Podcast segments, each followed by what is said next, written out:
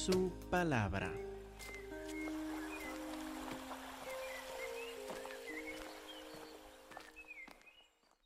Por favor, hermanos, abran sus Biblias a Habacuc capítulo 3 y versículo 16. Habacuc 3, 16. Que vamos a repasar algunos de los versículos más famosos, más llamativos en todo el Antiguo Testamento. Habacuc capítulo 3.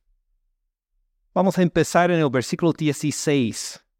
Habacuc 3, 16. Todos lo tienen. Dice el profeta Habacuc, oí y se conmovieron mis entrañas.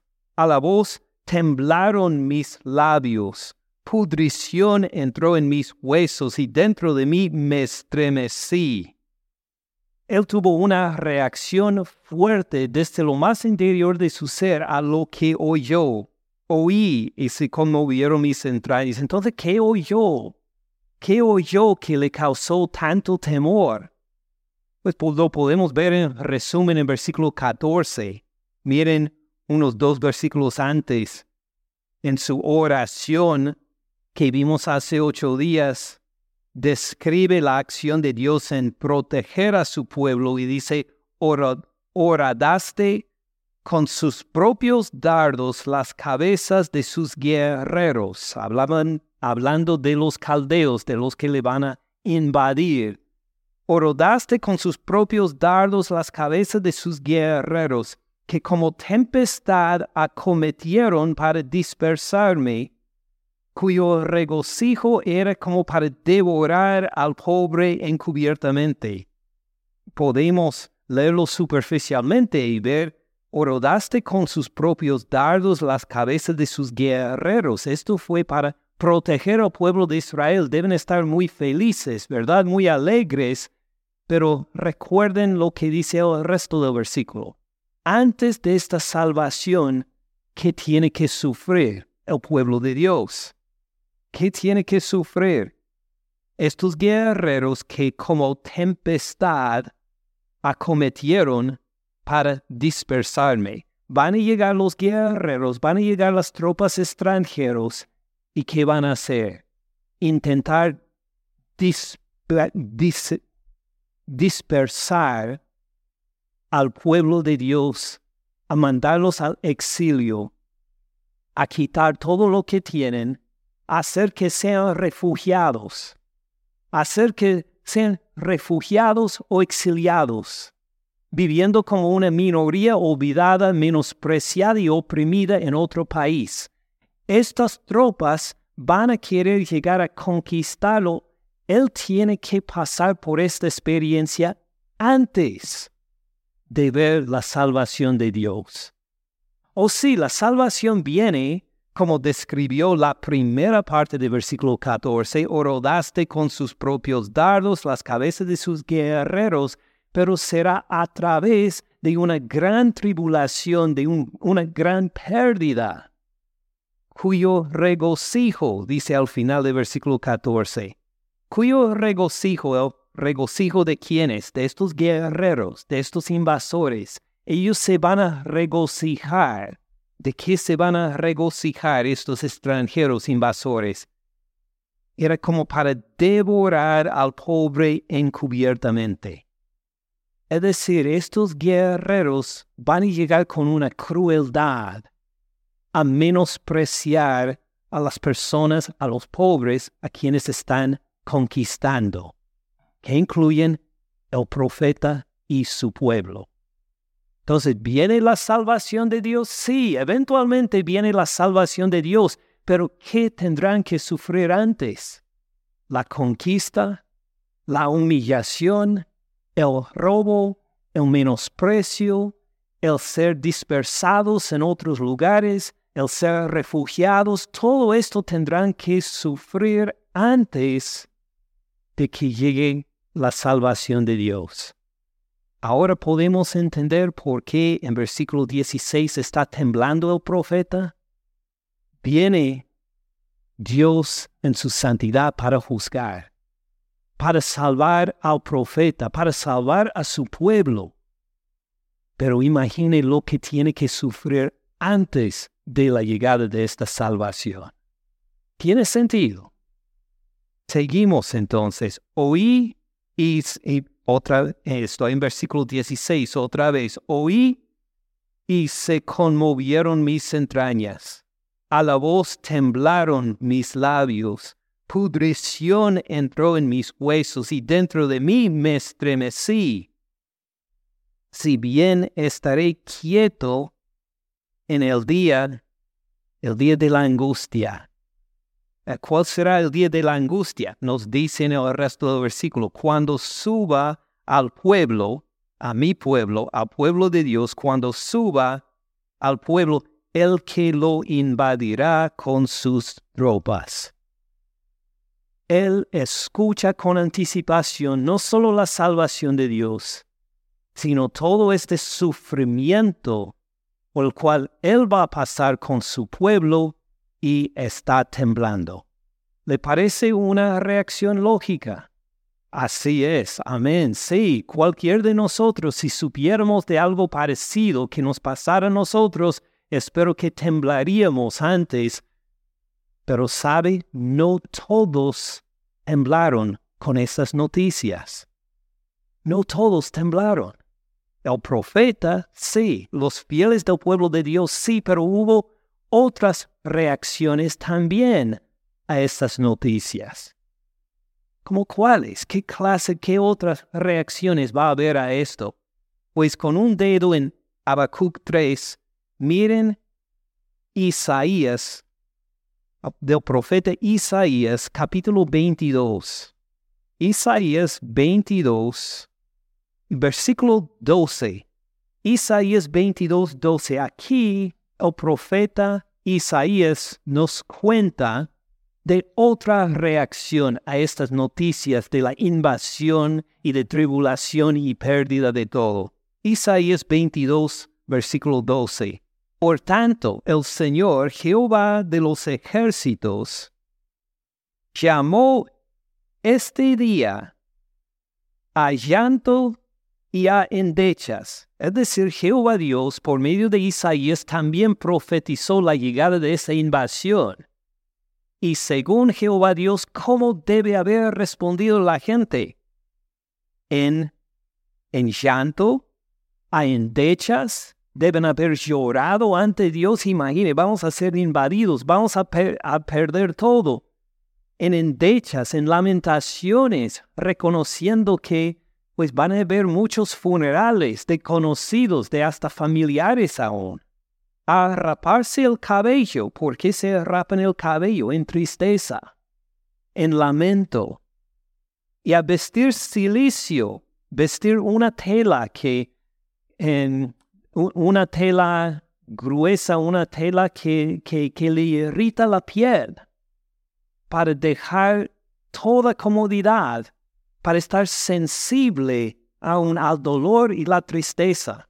Entonces Jehová Dios por Isaías le dio esta profecía también al pueblo de Dios, a la gente de Jerusalén, para que lamentaran, para que llegaran a Él en llanto, para que reconocieran, eh, imagine lo que tenemos que sufrir. Y versículo 13, ¿cómo reaccionaron? Y aquí, todos contando chistes gozo y alegría, matando vacas y degollando ovejas, comiendo carne, bebiendo vino, diciendo comamos y bebamos porque mañana moriremos. Dice Dios, esta no fue la intención de anunciar con anticipación esta invasión. No para que dijeran pues que festejemos porque se nos acabe el tiempo, sino para arrepentirse para llorar ante Dios, para reconocer mis pecados me han llevado hasta este punto, Señor, y a llorar delante de Él. Este fue revelado a mis oídos de parte de Jehová de los ejércitos que este pecado no les será perdonado hasta que mueran, dice el Señor Jehová de los ejércitos. Así fue de ofensiva esta reacción del pueblo de Jerusalén de recibir las, las profecías de la condenación del juicio venidero, de toda la tribulación que tendrían que pasar y responder con fiestas. Nos toca poco tiempo para entretenernos. Vamos a deletarnos al máximo en el poco tiempo que tenemos. Entonces Habacuc respondió de una manera en que tembló al escuchar esas profecías. Pero no fue la única respuesta. Había otros que decidieron tomarlo como una excusa para celebración. Y miren otra reacción más en el libro de Jeremías. Todavía mantengan un dedo en Habacuc 3, pero vayan de Isaías 22 hacia la derecha a Jeremías. Jeremías capítulo 5, versículo 1. Jeremías ha dado la misma clase de profecía a los de Jerusalén en esa época. Y dice ahora en Jeremías capítulo 5, versículo 1, otra reacción a las noticias. Dice, recorran las calles de Jerusalén, miren ahora y infórmanse, busquen en sus plazas para ver si hay un hombre, si hay alguno que haga justicia que busque verdad, yo la perdonaré. Entonces dice Dios a Jeremías y a los otros, invita a todos, busquen, busquen en todo Jerusalén, a ver si hay alguien que me busque a mí, a ver si hay alguien que busque la justicia, que quiere andar en la verdad. Busquen entre todos en Jerusalén, Jeremías. Inviten a otros que le acompañen, que busquen, que encuentren, o si encuentran una sola persona, una sola persona que busque la verdad, que busque la justicia, entonces voy a perdonar toda la ciudad, dice Dios. Wow, entonces empieza Jeremías la búsqueda. Encuentren, en versículo 2, aunque digan, vive Jehová, juran falsamente es decir, encontró muchas personas que dijeron sí, que dijeron sí, estoy identificado con Jehová Dios. Claro que sí, esta es la religión de mi nacimiento. Mis padres pues me llevaron al templo desde niño pequeño. Yo fui crecido, vive Jehová, por favor. Claro que sí, lo busco a él, lo sigo. Y Jeremías reconoce, juran falsamente. Dicen con la boca que siguen a Dios pero su vida demuestra algo completamente distinto. No lo conoce. Para buscar una persona, aunque sea una persona solo, en Jerusalén, por favor. Versículo 3 dice el profeta, oh Jehová, ¿no miran tus ojos a la verdad? Tú ves claramente los corazones de todos ellos, aunque dicen con la boca, vive Jehová, juran falsamente, no te conocen. Miren esta reacción a la palabra de Dios, porque según dijeron ellos, ellos conocen la palabra. Desde niño la han escuchado. Los azotaste. ¿Los azotaste con qué? Con la palabra, con las profecías. Los azotaste, no les dolió. Los consumiste no quisieron recibir corrección. Endurecieron sus rostros más que la piedra.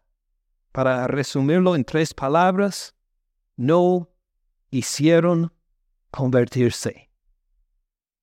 Entonces, habían escuchado las profecías, habían escuchado de la destrucción que viene en camino, y dijeron, la misma cantaleta de siempre. Otra vez, profecías de nuestra destrucción. Hasta sufrieron, fueron azotados por las consecuencias, sufrieron las consecuencias y aun con todo esto, se endurecieron contra Dios y sus profecías. Qué diferencia que la respuesta de Habacuc a la palabra. Vuelvan a Habacuc 3, 16. Oí, dice Habacuc. Pues otros oyeron y decidieron tener una fiesta. Otros oyeron y se les entumecieron los corazones a decir, ah, otra vez lo mismo. Pero cuando Habacuc oyó la misma palabra, la misma profecía, ¿qué hizo? Tembló. Se conmovieron mis entrañas. La palabra me impactó, me conmovió, me dio una reacción desde lo más interior de mi ser a la voz. temblaron mis, mis labios. No, no, no pude responder a la palabra de Dios que habló de los sufrimientos que iba a pasar yo y mi pueblo.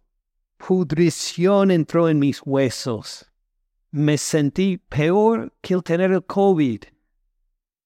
Desde lo más interior de mi ser, me sentí pudrición porque reconocí que la palabra justa del Señor me habló de la necesidad de arrepentirme de mis pecados, de no endurecerme contra su palabra, y temblé en la presencia de Dios. ¿Lo pueden sentir, hermanos? Que nosotros recibamos también esta misma gracia de Dios de continuar a temblar ante su palabra. Porque hay gente en el mundo hoy que cuando escuchan la palabra de Dios dicen, Ave, prefiero andar en fiestas que estar en la casa de Dios. Prefiero celebrar aquí, prefiero gozar. ¿Por qué estar sentado escuchando a un hombre que apenas hable nuestra lengua, comunicando la palabra de Dios. ¿Por qué poner atención a la palabra cuando hay tantas cosas divertidas que pasan a la misma hora? Que Dios siempre nos dé su gracia de estar sensibles a su palabra, lo que sea el día y la hora, quien sea el predicador, que siempre guardemos una sensibilidad a su palabra. Lo vamos a aplicar para en ocho días. Estamos terminando el libro de Habacuc. ¿A dónde vamos en la Biblia después de terminar el libro de Habacuc? Volvemos a Génesis, a Génesis capítulo 25. En los próximos siete meses, siete meses y medio, queremos ver Génesis capítulo 25 hasta 50, hasta el final del libro. Y puede ser con alguien, espero que no sea verdad, pero puede ser que alguien escucha esto y dice, Génesis otra vez. Ya estuvimos en Génesis.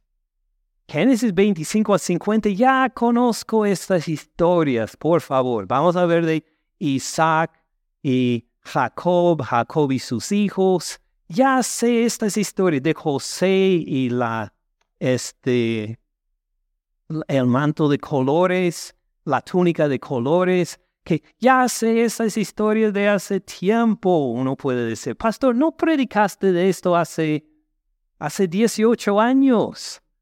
Este, recuerdo estar eh, eh, presente en tus sermones hace 18 años. ¿Vas a predicar lo mismo? No, son nuevos sermones siempre.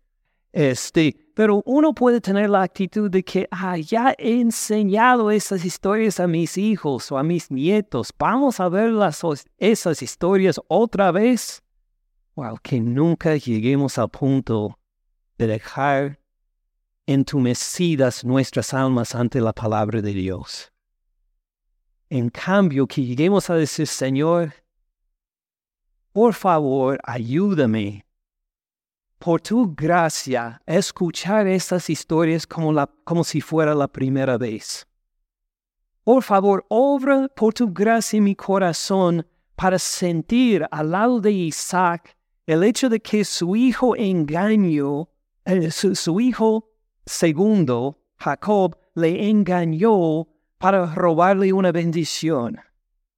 Ayúdame a sentir, Señor, esta decepción ayúdame a entender lo que era para Jacob reconocer que por su mala decisión ahora su hermano mayor quería matarlo.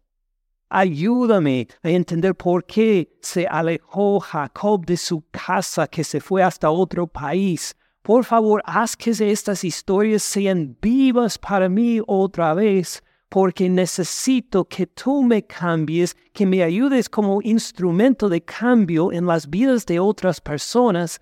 Por favor, Señor, haz que seas sensible otra vez a estas mismas historias que he escuchado cien veces, Señor. Y Padre, así pedimos esta gracia, que aunque hayamos escuchado tu palabra mil veces, que hagas sensibles nuestros corazones, para que hasta temblemos ante tu palabra, Señor, reconociendo que la utilices en tu santidad por el poder de tu Espíritu Santo para transformarnos lo que sea la madurez que creemos que tenemos. Haznos sensibles a tu palabra, Señor. Volvamos a Habacuc 3. No hemos terminado con Habacuc 3 todavía. Esto no fue el fin del sermón. Algunos dicen, pues ya se acabó. No, no, no. Volvamos a Habacuc 3:16 reconociendo esta reacción de Habacuc. Oí y se conmovieron mis entrañas, a la voz temblaron mis labios, pudrición entró mis huesos, dentro de mí me estremecí. Si bien estaré quieto, estaré tranquilo, estaré con calma. No estaré desesperado en el día de la angustia. Cuando suba al pueblo, el que lo invadirá con sus tropas. Y luego empieza a poner esta invasión, mejor dicho, los resultados de esta invasión, a una forma más más llamativa, más llamativa en el sentido de decir que, que ya está con anticipación sufriendo lo que va a pasar después de esta invasión, porque en versículo 17 dice, aunque la higuera no florezca. Ahora tenemos que pausar y recordar cómo vivir en una economía de la agricultura. Si usted quiere higos, ¿a dónde va? Sí, a Walmart, a a Publix, a, una higuera, diría ¿Usted tiene higuera detrás de su casa? Algunas personas, pero no muchos. Si uno quería higos en esa época, recuerden, no tenían azúcar procesado como nosotros tenemos. Ellos querían lo dulce, tenían que encontrarlo, la miel, o tenían que sembrar una higuera y esperar hasta que creciera para producir higos. ¿Y qué tal si la higuera no florece? ¿Va a tener higos ese día? ¿Ese, ese mes? ¿Ese año? No. Aunque la higuera no florezca, habla de una situación en que no hay este deleite común. Porque no estamos hablando de los deleites de los reyes, los que tienen oro y plata y que son ricos, estamos hablando de los deleites para la gente común y corriente. Y no va a haber, ni por todo el año, no va a haber. Aunque la higuera no florezca, en las vides no haya frutos. ¿Qué producen las vides? Las uvas. ¿Qué produce el vino? es para la alegría del ser humano y no va a haber, según el profeta, no haya frutos. Hay vides, pero no hay producción por todo el año. Y la idea en los tiempos verbales en el hebreo es que no ha habido desde hace tiempo, no va a haber este año. Y puede ser que el año que viene tampoco. Está describiendo una situación de escasez, de pobreza. Aunque falte el producto del olivo, el producto del olivo, las aceitunas, que se utilizaban también para el aceite de las aceitunas, el aceite de olivo. Era para cocinar, para ungirse, para perfume, para tantas cosas. Era algo tan básico en esa cultura, casi como el maíz para los mexicanos o los centroamericanos, o algo básico y que no iba a haber. Imagine la pobreza en que están por causa de la invasión. O si la invasión por sí va a ser horrible, nos diría Habacuc. Pero fíjense en todo lo que pasa después de esta invasión también. Toda la economía tumbada y los labrados no den mantenimiento. Uno va a comer algo. Recuerdo la situación que algunos en la iglesia pasaron hace años en su país de origen, que dijeron que no había maíz, que por una sequía, por una falta de producción, que su papá tenía que andar en los bosques buscando plantas para traer a la casa y comían esas plantas y caminaba hasta millas para encontrar algo de comer así de la naturaleza para proveer para la familia. De esta situación está hablando Habacuc. No hay comida. ¿Por qué no? Porque los invasores han llevado todo. Nos dejaron sin nada. Y fíjense en lo que sigue. Las ovejas, aunque las ovejas sean quitadas de la majada, Ahora las, las ovejas eran pues la carne principal para los israelitas. No hay vacas en los corrales, también otra carne principal. Y no es simplemente que hay pocas ovejas y vacas, o que parecen eh, este, que no se han comido bien por largo tiempo. Simplemente no hay. ¿Por qué no hay? Porque han sido robados por los invasores. No dijeron, pues, eh, ¿tiene una rebaña de diez ovejas? Danos unos nueve, por favor, y tú te quedas con una. No, dijeron, oh, un rebaño de ovejas. Qué delicioso para el ejército. Muchas gracias.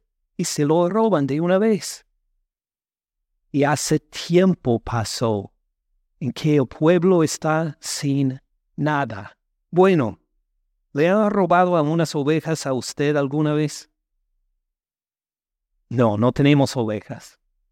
Tal vez otro ejemplo nos ayuda a entenderlo. Recuerdo de, de, un hermano en nuestra iglesia hace muchos años que se preparó para volver a México y que había ahorrado, trabajaba aquí cerca, cerca de Auburn, y ahorraba su dinero porque quería volver Ah, no solo con dinero, sino con una troca, una troca casi del año, una camioneta, una camioneta pickup grande y fue de los últimos.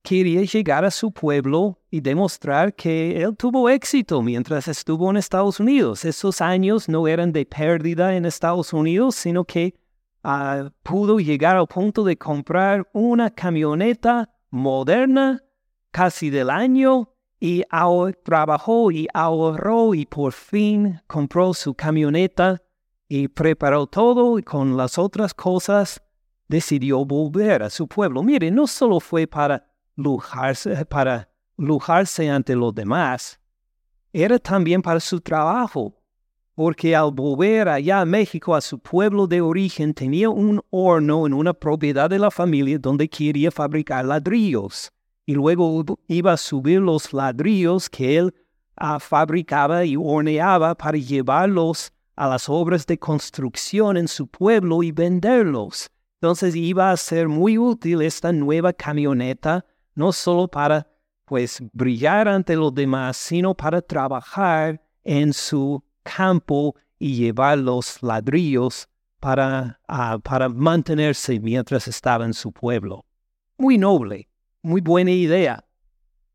Pues encontró unos meses después que esta camioneta era tan nueva que las partes, los repuestos del camioneta ni estaban en México. Entonces, cuando tenían que reemplazar algunas partes, le dijeron que, eh, ¿de dónde? Esto, pues, estos repuestos tienen en Estados Unidos, no acá en nuestro pueblo. Y me describió como, pues, tuvieron que desarmar un refrigerador para sacar un motor, para ponerlo en el motor de la camioneta para hacer que funcionara, pero luego funcionó, todavía tenía aire acondicionado y pues estaba contento por casi un año hasta que en su pueblo invadieron los narcos y le robaron la camioneta. Y claro, no hubo seguro para poder recuperar el dinero. Y pues hubo, fue una injusticia que perdió lo que había comprado con tantos meses de trabajo para poder alcanzar. Nos sentimos la injusticia. Podemos sentir nosotros si me robaron mis carros, mi transporte, mi medio para sostener a la familia, ¿cómo nos sentiríamos? Tristes, enojados, bravos. Es una injusticia, así, así debemos sentir en esta situación. Lo mismo pasó a Habacuc. O no le robaron la camioneta, pero las ovejas, las vacas, todo su mantenimiento para su familia. La tierra ya no produce. Todo fue cortado, destruido, quemado. Se quedó sin nada. Cualquier de nosotros andaríamos en las sandalias del profeta Habacuc y diríamos qué injusticia. Malditos sean los caldeos. Malditos sean los que me han afectado a mí y a mi familia de esta forma, cualquier de nosotros nos enojaríamos, ¿verdad? ¿Qué dice Habacuc 3:18? Con todo me enojaré con Jehová. No, dice todo lo opuesto. Yo me alegraré. Me alegraré porque le robaron las, las ovejas y las vacas. No, no, es muy claro lo que dice, yo me alegraré en Jehová. Pero fíjense bien, ¿cuál es la actitud principal en la vida de Habacuc? ¿El enojo? ¿La amargura? ¿El remordimiento? No, sino la alegría. La alegría, después de perder tanto, Después de perder todo, después de ver la destrucción de sus sueños para el futuro, del mantenimiento de su familia, por favor, al perder esto, su vida es marcada por la alegría. Exactamente. Con todo, yo me alegraré en Jehová y me gozaré en el Dios de mi salvación. Me gozaré en el Dios de mi salvación. ¿Cómo, puede ser esto? ¿Cómo puede el gozo del Señor superar el enojo o la ira justa que uno se siente cuando pasa por una injusticia?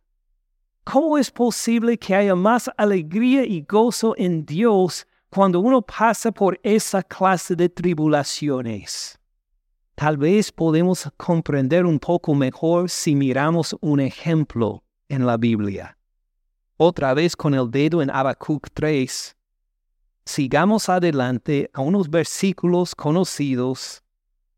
Cuando estudiamos la vida de Abraham, pero vamos a Romanos. Romanos capítulo 4, Romanos 4, versículo 18, así se describe la fe de Abraham. Él creyó, ahí está la fe, él creyó en esperanza contra esperanza. ¿Recuerdan esta descripción de la fe de Abraham? Así es la fe de Habacuc también. ¿Qué esperanza tiene Habacuc? Eh, no tiene ovejas, se le robaron las vacas, le han quitado todo mantenimiento, no tiene nada. No tiene la esperanza de que las cosas se mejoren. Las vides no producen fruto, la higuera no florece. No hay nada en su vida que dice, espera un poco más, Habacuc, y todo se va a resolver. No hay esperanza. ¿Y cómo responde él? Él creyó en esperanza contra esperanza. Oh, los justos por la fe vivirán, ¿verdad? Él creyó en esperanza contra esperanza para llegar a ser, hablando de Abraham otra vez, padre de muchas gentes, conforme a lo que se había dicho, así como las estrellas serán tu descendencia. Y no se debilitó en la fe al considerar su cuerpo que estaba ya como muerto, siendo de casi 100 años de edad. Imaginen, mi suegro ahora tiene 92 años de edad. Nadie va hablando de él que pronto va a tener un hijo. Abraham tuvo Isaac cuando tenía 100 años de edad. ¿Cómo fue posible esto? Él creyó en esperanza contra esperanza porque Dios le había dicho, así será tu descendencia. Dios le dijo que iba a tener un hijo, aún pues a los 92, 99 años, él reconoció, voy a tener un hijo, porque Dios me lo dijo, y así pasó. No se debilitó en la fe al considerar su cuerpo que estaba ya como muerto, siendo de casi 100 años, o la esterilidad de la matriz de Sara. Su esposa tenía solo 90 años y era estéril. Versículo 20, tampoco dudó por la incredulidad de la promesa de Dios, sino que se fortaleció en fe, dando gloria a Dios. ¿Cómo es que se fortaleció en la fe? Siendo de esas alturas, versículo 21, plenamente convencido de que, hablando de Dios, Dios era también poderoso para hacer todo lo que había prometido. Por eso, Abraham creyó en esperanza contra esperanza. ¿Me siguen hasta ahora? Pongan un dedo en Romanos 4 porque vamos a volver en un momento. Vuelvan a Habacuc 3. Habacuc 3:17. Aunque la higuera no florezca, ni en las vides haya frutos, aunque falte el producto del olivo y los labrados no den mantenimiento, y las ovejas sean quitadas de la majada. ¡Qué injusticia! No hay vacas en los corrales, en esperanza contra esperanza. Con todo, yo me alegraré en Jehová, me gozaré en el Dios de mi salvación, porque hace unos capítulos me reveló en versículo 13 que Él va a salvar a su pueblo. Él va a salvar a su ungido. Él va a dar el golpe de muerte contra Satanás, contra la serpiente. Él va a aplastar la cabeza de la serpiente, va a pisar encima de la serpiente, va a tener una victoria completa, mi Dios. Así prometió, aunque pierda todo, aunque me roben de todo, estoy seguro que Dios va a cumplir su promesa y por eso me alegraré en Jehová. Me gozaré en la presencia de Él, aunque no haya nada en mi vida que me dé esperanza para hacerlo.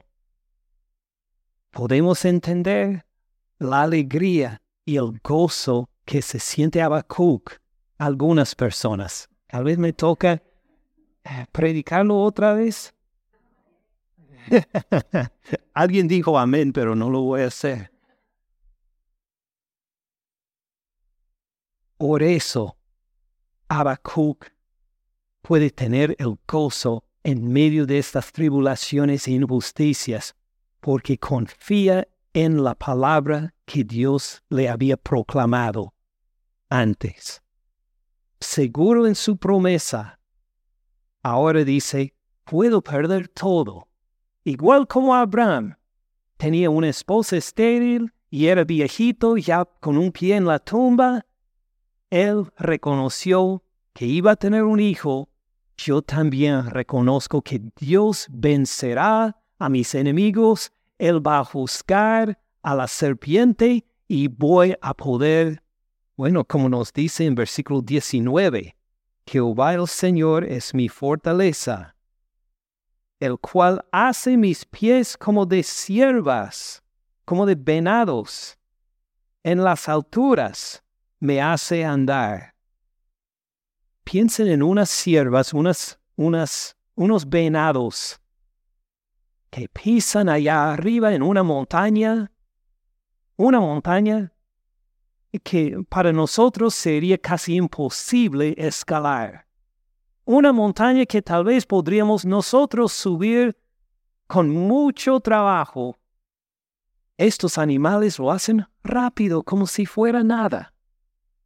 Dice Habacuc, Dios me hace como estos animales para andar en victoria, para andar a pesar de estas tribulaciones yo puedo poner mi fe en lo que ha prometido Dios en su palabra en vez de mirar solo mis circunstancias alrededor.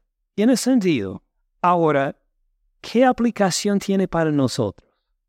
Puede ser que pasemos por unas tribulaciones que ni imaginamos el día de hoy, una enfermedad, un desastre ecológico, una invasión, no sabemos lo que el futuro tiene y claro, tenemos que estar preparados en la palabra, listos a poner más gozo en el Señor que nuestro gozo en las cosas materiales. Pero habrá algo más que estos pasajes nos dicen a nosotros. Sí, miren otra vez con un dedo en, en Habacuc 3, Todavía espero que no hayan quitado el dedo de Romanos 4, porque volvemos ahora a Romanos 4, en particular a Romanos 4.23. Romanos 4.23. ¿Listos? Dice, no solamente con respeto a él, no solamente con respeto a Abraham, se escribió que le fue contada la justicia por fe sino también con respeto a nosotros. ¿Qué nos quiere decir? Pues esta historia de Abraham y de Habacuc dan para que nosotros tengamos fe en la palabra de Dios también. No están solo para enriquecernos intelectualmente, dan para que nosotros, sensibles a su palabra también, temblando ante su palabra también, reconozcamos que nosotros somos llamados a tener fe sino también respeto a nosotros, a quienes ha de ser contada, esto es, a los que creemos en el que levantó de los muertos a Jesús, Señor nuestro. Entonces, nosotros vamos a tener fe, pero ¿fe en qué? Nos describe en el que levantó de los muertos a Jesús, Señor nuestro. Vamos a tener fe en el que levantó de los muertos a Jesús.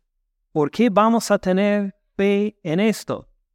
Pues es Señor nuestro, Señor sobre todo. No solo fue levantado de los muertos, sino que ascendió al Padre a su diestra y reina ahora. ¿Reina ahora sobre Estados Unidos? Sí, sobre nuestras naciones de origen, también. Sobre todo el mundo, sí. Sobre el universo, sí. Es Señor nuestro. Y ponemos nuestra fe en su muerte por nosotros en la cruz por nuestros pecados. Ponemos fe en su resurrección de los muertos, viendo Romanos 4:25. el cual, este Jesús, fue entregado, entregado como una ofrenda, como un sacrificio en la cruz por nuestras transgresiones, nuestros pecados, nuestras iniquidades. ¿Cómo es que Dios me va a recibir si he pecado? Cristo fue entregado por mí. ¿Cómo voy a ser recibido por Dios si yo no soy santo, soy pecador en mi forma de vivir?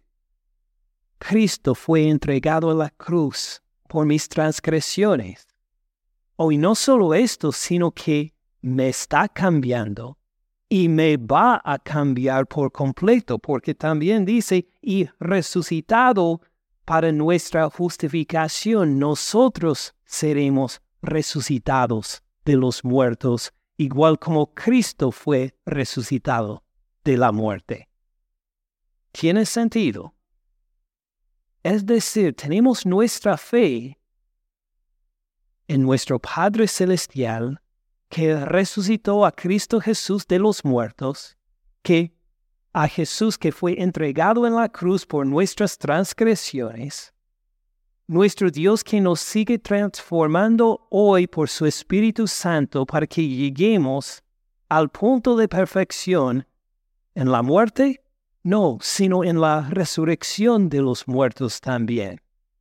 ¿Tiene sentido hasta ahora? Entonces, no veo la conexión con Habacuc 3. Miremos Habacuc 3 otra vez. Habacuc 3, versículo 19. Jehová el Señor es mi fortaleza, el cual hace mis pies como de siervas o venados. ¿Qué hace el Señor en este versículo? Mi fortaleza hace mis pies como de siervas. Fíjense, dice Habacuc, ¿sabes? Yo tengo fe.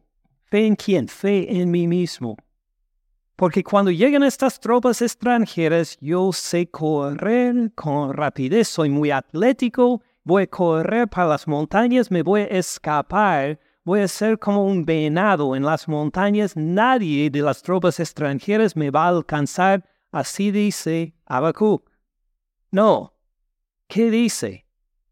Mi Dios me hace andar en victoria.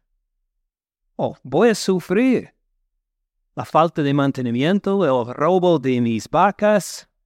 Voy a sufrir, pero mi Dios me hace andar, el cual me hace mis pies como, si, como de siervas, y en mis alturas, en mis alturas, viendo las últimas tres palabras, ¿qué hace Dios? En mis alturas me hace andar. Qué curioso, Dios me hace andar, me hace andar en victoria como si fuera un venado corriendo por las montañas. Dios me hace esto.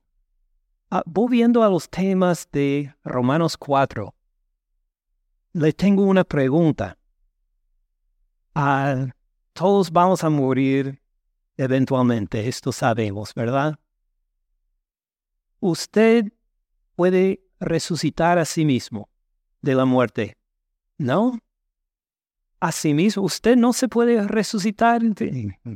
Yo tampoco me puedo resucitar a mí mismo. Oh, pero si Dios nos hace andar, si Él nos hace resucitar, si Él nos quita de la muerte y nos da nueva vida eterna, ¿podríamos andar hasta por las montañas en victoria? Esta es la conexión. Habacuc tiene fe en la resurrección de los muertos aún. Dios me hace andar. Puede ser que le quitan la vida al profeta Habacuc. Todavía se gozará en su Señor, porque reconoce no es que yo tengo que yo sé, que yo conozco, que voy a poder poner poner mi vida en adelante, que yo puedo, que no es nada de esto. Su seguridad está en otro, en su Dios, que prometió que va a aplastar a la serpiente y que va a dar a los de su pueblo vida eterna. Usted tiene esta fe. Gloria a Dios. Si no, pida al Señor esta gracia. Pida al Señor la gracia de reconocer que el justo, el aprobado por Dios por la fe, vivirá. No es que tiene en sí mismo esta seguridad, sino que mira desde sí mismo a la cruz del Señor Cristo Jesús y a la tumba vacía para decir, en Él está mi seguridad. Cristo Jesús es mi Señor. Lo sigo a Él.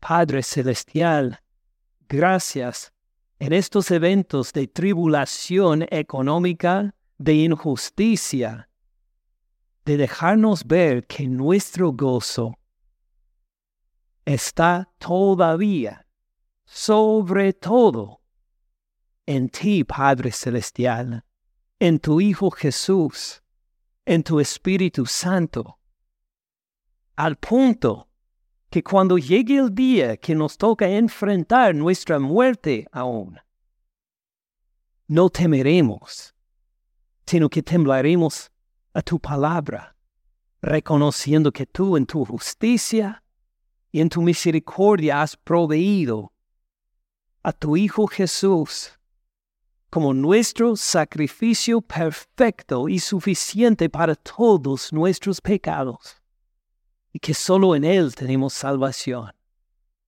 Y que no solo murió en la cruz por nuestros pecados, sino que resucitó de los muertos, demostrando que de Él viene el nuevo reino, solo en Él tenemos vida eterna. Gracias Padre Celestial por esta vida eterna. Gracias por habernos hablado por tu palabra, por habernos comunicado y habernos hecho temblar para reconocer que en este mundo no hay salvación, aun cuando todo nos va bien económicamente, cuando todos nos quieren aplaudir por nuestros trabajos, cuando todos nos alaban, en esto no está nuestra salvación, sino en tu Hijo crucificado sangrando en la cruz por nosotros y resucitado de los muertos, viviendo una vida perfecta y eterna en que nosotros tenemos parte también. Así confiamos, Señor, en esperanza contra esperanza, en el nombre de tu Hijo Jesús, nuestro Señor. Amén. Gracias por escuchar al pastor Ken en este mensaje. Para más recursos, visite caminandoensupalabra.org.